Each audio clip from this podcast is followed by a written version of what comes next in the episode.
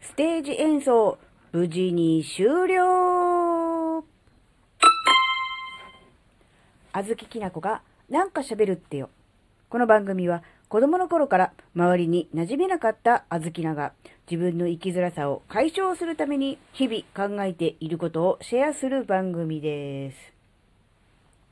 こんにちは、あずきなです。この土日、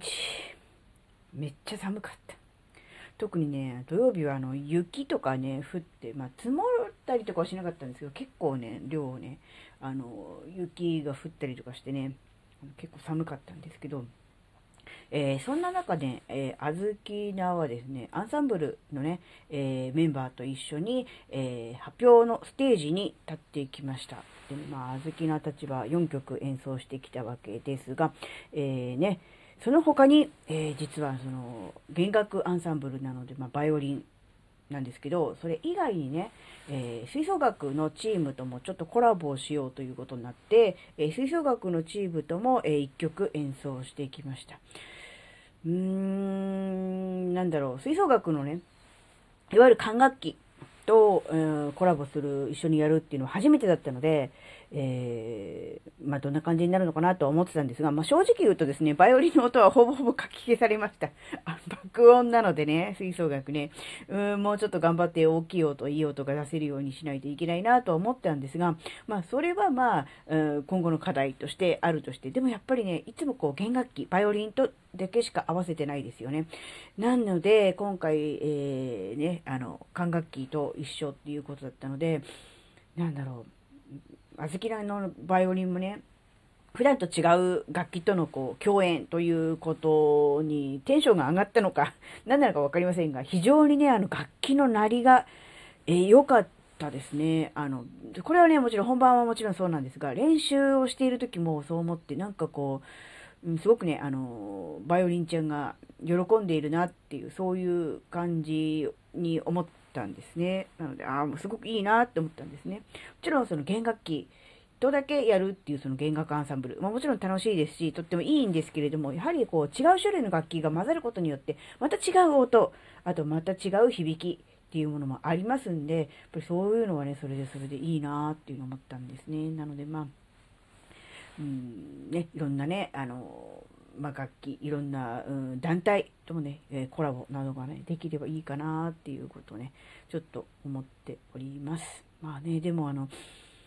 バイオリンを始めて、え、もう少しで、えー、3年半という、まあ、超初心者ではありますが、その割にはね、あちこちいろんなところに顔を出し、あちこちいろんなステージに立ち、えー、下手っぴながらも、えー、いろんなところでこう演奏する機会に恵まれているなという気はするんですよね。うん。どうしてもね、こう、上手になってから人前で演奏しようとかね、うん、そういう風なことを考えちゃうじゃないですか。やっぱ下手な演奏を聴かせるのはお客さんにも申し訳ないっていう、もちろんそれはね、あずきなにもあるんですが、でも、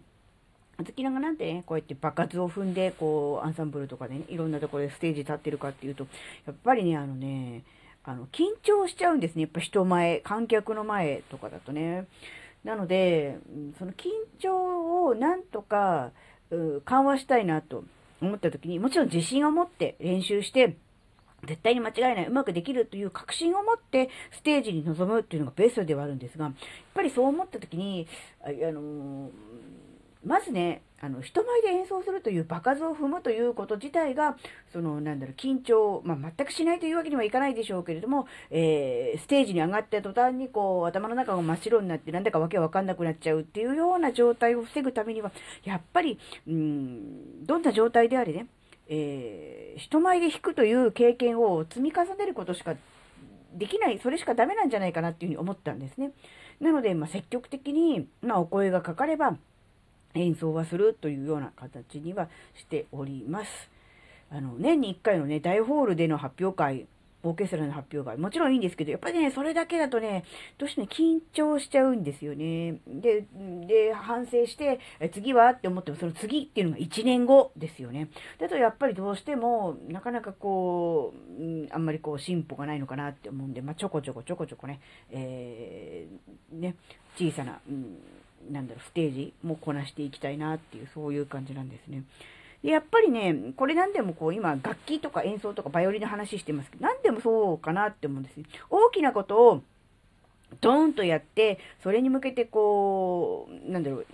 ね、こういろいろ計画的に、えー、努力を積み重ねていることもいいと思うんですが、やっぱりそのドーンの間にもうちょこちょこ、んなんだろう、うんまあ、ぶっちゃけ言うと、たとえ失敗してもう、うまくいかなくても、そんなにダメージ、傷を負わない程度のちょこちょこっとしたそういうものもやっていくっていうのがね、すごく大事かなって思うんですよね。なのでまあそういうことからすると、音楽の発表に限らず何でもそうかなっていうような気はしています。ね、あの、一つ大きなステージ、まあ大きいやっていう、ステージ自体はそんなに大きくないんですけど、自分の中ではね、結構あの、やらなきゃいけないって思っていた、そこに向けて頑張っていたことが一つ終わりましたので、まあ一つほっとしているっていう、そういう感じではあります。はい、えー、今回のお話があなたの生きづらさ解消のヒントになればとっても嬉しいです。最後までお聴きいただきありがとうございました。それではまた次回お会いしましょう。じゃ、またね。